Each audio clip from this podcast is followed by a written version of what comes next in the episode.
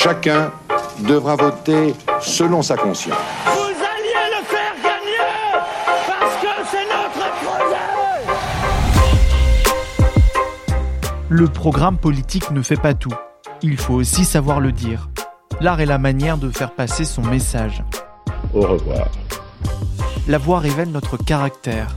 Elle dit quelque chose de notre autorité, Je vous demande de vous arrêter. de notre confiance Aujourd'hui, je suis prête. ou de nos doutes. Je voudrais aussi atteindre son cœur. Au fil des années, les politiques ont compris que la voix est un outil déterminant du discours politique. Il faut savoir la maîtriser pour être crédible et convaincant.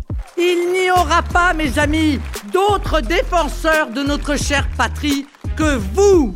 À l'occasion de l'élection présidentielle, nous dressons le portrait vocal des candidats, tenter de comprendre ce qui se cache derrière leur voix. Remonter ensemble la France, nous le pouvons. Pour les décrypter, nous avons fait appel à des experts de la voix. Dans cet épisode, Pierre Déric, professeur d'art oratoire spécialisé dans la voix, nous dresse le portrait de Fabien Roussel, candidat du Parti communiste.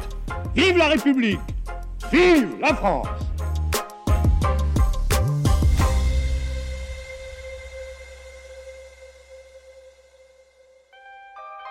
Je souhaite être pleinement le candidat du monde du travail, des classes populaires, des classes moyennes, de la jeunesse.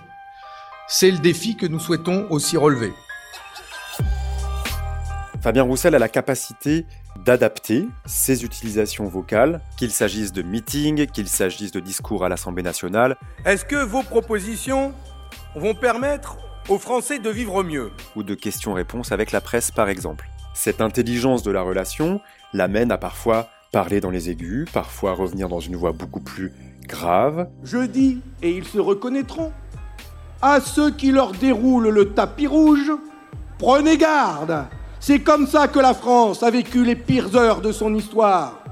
parfois à adopter des débits rapides, d'autres fois des débits lents. Je, je souhaite être le candidat euh, qui va porter euh, les espoirs des quartiers populaires. Mais en même temps, il n'arrive pas à maintenir une vraie qualité timbrale. Mais, oui, mais qu'est-ce que vous voulez que je vous dise? La qualité timbrale de la voix, c'est la capacité à faire résonner pleinement sa voix. Lorsqu'on arrive à faire cela, la voix s'enrichit et elle plaît d'autant plus à l'oreille humaine. C'est ça le changement Un extrait a particulièrement attiré mon attention, c'est celui où Fabien Roussel s'adresse à une journaliste pendant une conférence de presse. Quand je lis euh, l'interview du candidat Jadot des Verts et que la première mesure qu'il met en place, c'est de libérer les poulets, excusez-moi, mais moi, la première mesure que je mets en place, c'est d'augmenter les retraites et les salaires. Au moment de répondre à cette journaliste, il sort de son personnage d'homme politique et d'orateur et revient dans une utilisation vocale très familière, très chaleureuse, un peu ouvrière. Et donc, euh, c'est le sens de la vie, c'est le sens de l'histoire, et c'est pas la peine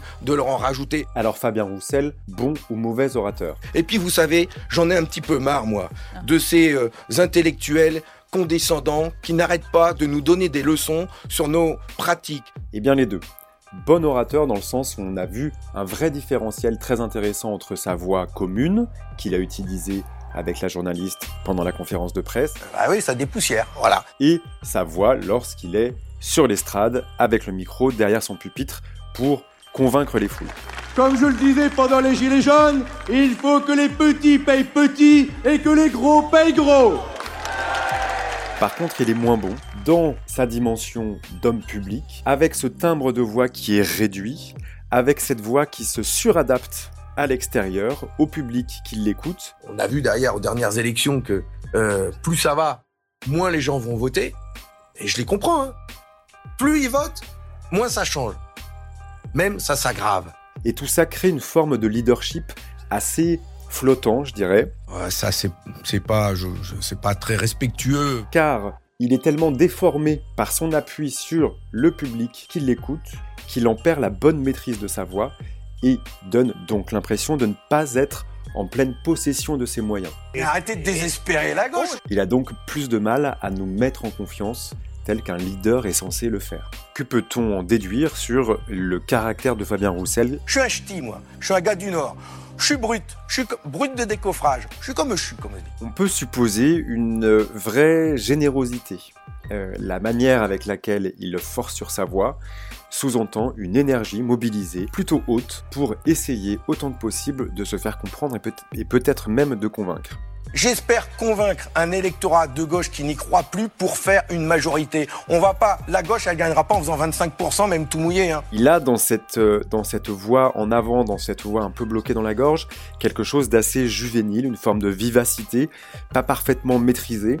Et on sent derrière tout ça l'homme assez sympathique. L'homme qui aurait sûrement envie de lier avec les gens d'égal à égal. Je vous propose d'écrire ensemble, à des millions de mains, ce pacte pour la France, pour une république sociale, laïque, féministe écologiste. Retrouvez cet épisode ainsi que nos autres productions sur le mur des podcasts et aussi sur notre application Ouest France. N'hésitez pas à nous mettre 5 étoiles si vous avez aimé ce programme.